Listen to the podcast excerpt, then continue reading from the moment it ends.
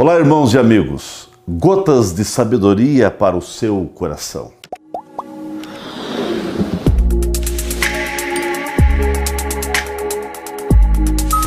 Nesta oportunidade, eu ainda quero continuar falando alguma coisa sobre aquele homem que foi curado, aquele paralítico ajudado pelos quatro amigos. Aqueles amigos diziam: ninguém vai impedir o milagre na vida do nosso companheiro. E eles foram criativos. Ainda que todos os caminhos se fechem, sempre haverá uma saída para aqueles que não se entregam para aqueles que não desanimam.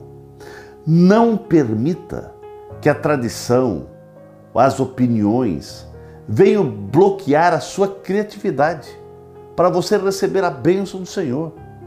Nenhum método deve ser único, deve ser sacralizado. Deus sempre age de múltiplas maneiras.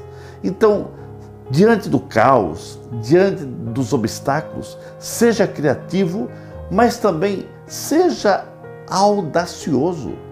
Quando todas as portas estiverem fechadas, saiba que há portas que poderão ser abertas se você for audacioso. E aqueles homens ousaram encontrar um meio de ir levar o seu amigo até Jesus.